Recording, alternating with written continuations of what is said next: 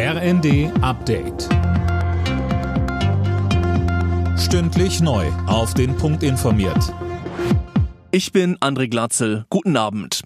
Bundespräsident Steinmeier fordert die Deutschen dazu auf, nicht nachzulassen bei der Solidarität mit der Ukraine. In seiner Weihnachtsansprache sagte er, dass Frieden dieses Jahr wohl unser sehnlichster Wunsch ist. Aber dieser Friede ist noch nicht greifbar.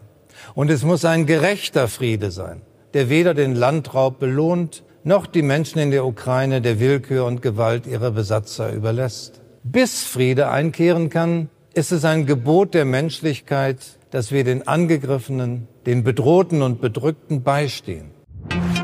Auch Charles III. hat seine erste Weihnachtsansprache als König gehalten. Er dankte den Briten unter anderem für das Mitgefühl nach dem Tod seiner Mutter Queen Elizabeth II. Lob gab es vom neuen König für die Wohltätigkeitsorganisationen und ihre außergewöhnliche Arbeit unter schwierigsten Umständen. In Sachen Kindergrundsicherung geht es offenbar voran. Bundesfamilienministerin Paus hat angekündigt, im neuen Jahr die Eckpunkte vorzulegen. Ab 2025 soll die geplante Sozialleistung denn ausgezahlt werden, so Paus zu den Funke-Zeitungen. Linda Bachmann, was ist denn noch bekannt? Paus hat angekündigt, dass Familien, die unter einer bestimmten Einkommensgrenze liegen, direkt von den Finanzbehörden auf die Kindergrundsicherung angesprochen werden. Beantragt werden soll das Ganze dann über ein Online-Portal, so die Ministerin.